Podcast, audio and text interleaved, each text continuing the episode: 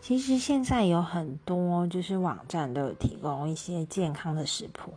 比如像我之前用的那个 iFit 爱瘦身网站，它是小写嗯小你就搜寻小写 i，然后后面空格，然后 f i t 就可以了。它有设计那种过年晚，因为过年的时候真的大吃大喝很容易胖，过年晚两个礼拜的食谱，然后就可以照着上面吃。然后其实他每天吃的都不一样，所以你就不用不用担心，就是吃的会腻。比如说早餐就是吃那种无糖豆浆配地瓜水煮蛋，然后中午